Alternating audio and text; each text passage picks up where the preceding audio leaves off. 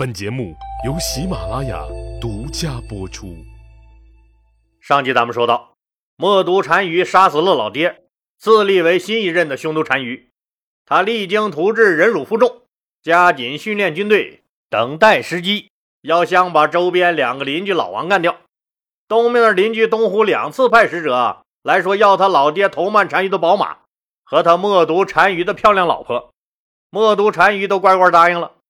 东湖国的老大开始蔑视开了这个新上任的匈奴单于。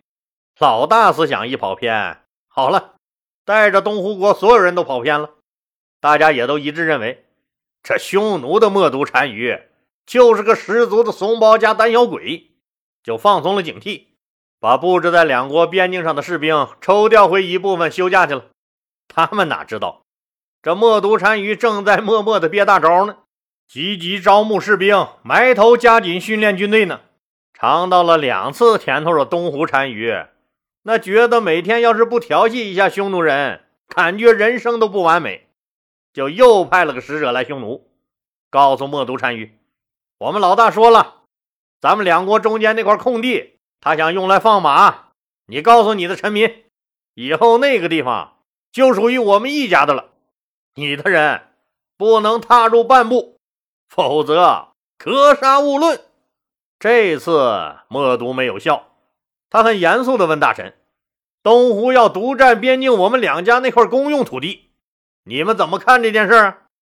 这次有些大臣们学乖了，知道自己怎么说，那单于都会把地给东湖的，还不如顺着大单于的意思说，闹个你好我好大家好，那多好。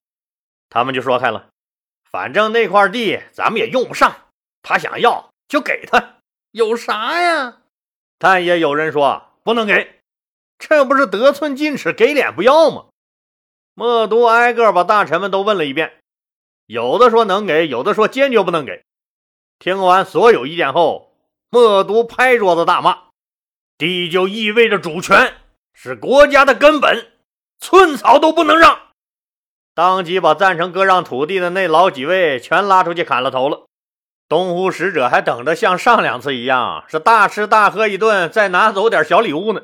没想到这次扑面而来迎接他的是马刀。杀掉使者以后，默毒跳上战马，大声宣布：“今天我们就要和东湖决一死战，有后退者斩。”这时候，由于实在没看得起匈奴这个小弟弟。东湖大哥的边境线上守军不多，而且他们都知道，匈奴被自己吓破了胆，根本不敢来找事儿，所以边境线上防守很松懈。当默毒率领着训练有素、凶狠的匈奴战士冲向东湖的时候，就好像一群饿狼闯进了羊群，东湖一溃千里。默毒秉承要不不打。要打就一定要死人的优良作风，一鼓作气把东湖灭了国了。东湖被灭后，趁着胜利的余威，默毒又带兵向西攻打了大肉支，大肉支也被打残，一路往更西面的地方逃了。默毒在蒙古草原上继续进行大扫荡，不长时间，楼烦、白杨等小门小户的少数民族邻居们，自然是通通被默毒吞并了。附近的其他势力纷纷跑来求保养。搞定蒙古草原以后，趁着刘邦和项羽楚汉争锋之际，默毒组织大军南下杀入中原，把当年被蒙恬夺去的土地又都抢了回去。匈奴在默毒单于的领导下，更加兵强马壮了，实实在在变成了蒙古草原上最大的王。北方平定了，又新收了那么多小弟，大家都得吃饭，咋办？正好也要冬天了，北方冬天能冻掉下巴，咱也去南面暖和暖和。公元前二零一年，也就是汉高祖六年一入秋，默读开始了行动。第一个目标，那也不用问，肯定是先干掉挡在路上的韩王信。匈奴骑兵大举侵入了韩国，突破了长城防线，深入雁门境内，包围了韩王信这个诸侯王的都城马邑。韩王信一看漫山遍野的匈奴骑兵，当时就傻逼了。这帮人明显不是来旅游的，看样也不是仨瓜俩枣就能打发走的。第一反应自然是马上派人向朝廷求援，告诉刘邦，匈奴打过来了，请求速速支援。使者走了以后，韩王信一寻思，这还是不行啊！这长安路途遥远，等到朝廷发来救兵，自己怕早就凉了吧？就赶紧秘密派人去和匈奴和谈，希望匈奴能退兵。哎，老李，他哪有权利和谈呢？这个权利应该在中央啊！作为你韩王信来说，敌人来了，你积极备战，打就完了呗。但是和人玩命，可是违背了人家韩王信的人生原则。那韩王信一生的信条是啥呢？尊重生命，敬畏生命，热爱生命，生命高于一切。要是您没听明白他这貌似极为高大上的口号，老李俩字就能给你整明白了：怕死。什么忠君爱国、仁义礼智信、五讲四美三热爱，在韩王信的心里都扯淡。啥时候也是保命要紧。他一生做的事儿都紧紧围绕这一基本原则，从他以前做的事儿就能看出来。老李前面故事里也说过，说公元前二零四年，那也就是汉高祖三年，刘邦撤出了荥阳，让这个韩王信和周柯留守。结果在项羽的猛攻下，最终失守了。周柯那个人是誓死也没投降项羽，被项羽活活煮了。而韩王信想都没想。扑通一声就跪下了，保命要紧呢。后来一看项羽要玩完，又逮了个机会逃回到刘邦身边保命。基于保命压倒一切的原则，韩王信和匈奴秘密接触也就不难理解了。这事儿当然瞒不住刘邦了。实际上，所有诸侯国里面都有他刘老大安插的眼线。刘邦得到匈奴进攻边境的消息后。马上派出兵马前来营救，随即又得到了韩王信违规和匈奴议和的密报，就意识到这个韩王信可能有了二心了。一气之下，就专门派了个使者来斥责韩王信这种行为，让他死守马邑等待救援。死守哪能守得住？违背我的人生信条了呀！再说了，你老六把我撵在这鸟不拉屎的地方吃沙子。我本来就够委屈的，现在和匈奴谈判，那也就是个缓兵之计，你懂不懂？咋还就让你说成了是投降思想在作祟了？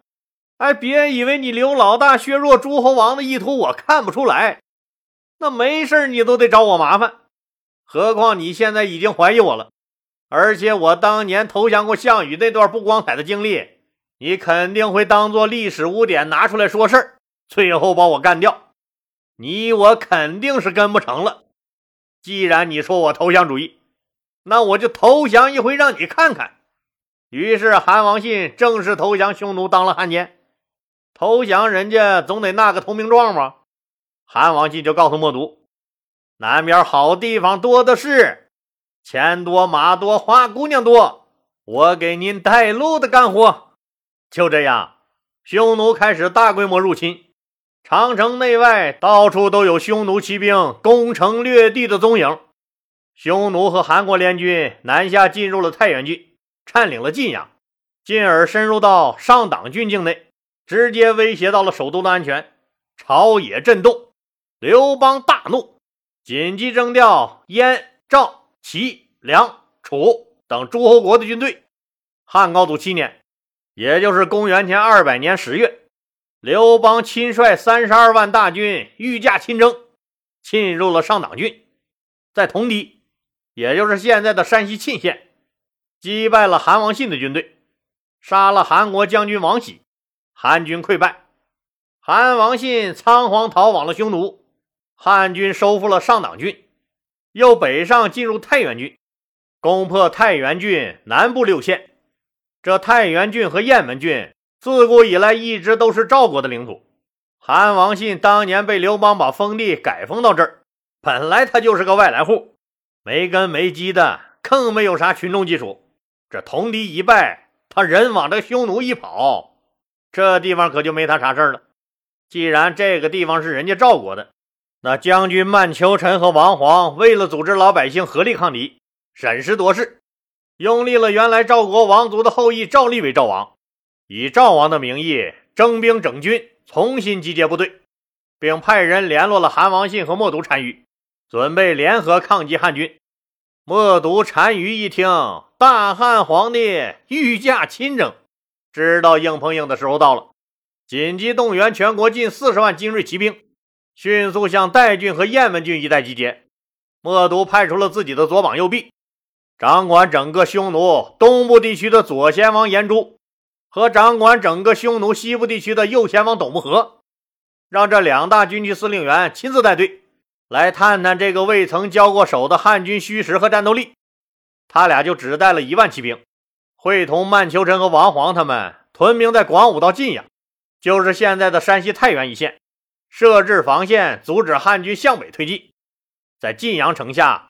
汉军冲过去就把匈奴秒了。本来嘛，人家就是来探个路子，也没想过真的用一万人就干掉你御驾亲征的三十二万人。汉军攻下晋阳后，又在离石，就是今天的山西离石地区，再次打败了匈奴兵，占领了太原郡的大部分地区。汉军将前线指挥部设在了晋阳，由刘邦亲自坐镇指挥。和汉军交过了手的左右贤王回去向冒读一报告，说汉军的战斗力还挺强，我们要做好打硬仗的准备。冒读单于赶紧部署往楼烦和马邑一带集结部队。经过几场仗打下来，刘邦一看，传说中恶魔一样的匈奴人也就那么回事没见他们战斗力强到哪去。这仗速战速决得了。刘邦下令。行动迅速的骑兵和战车部队，由周勃、樊哙、灌婴统帅，迅速往北攻击匈奴。步兵和辎重紧随其后。周勃、樊哙、灌婴分路并进，夺取了楼烦、马邑及其附近地区。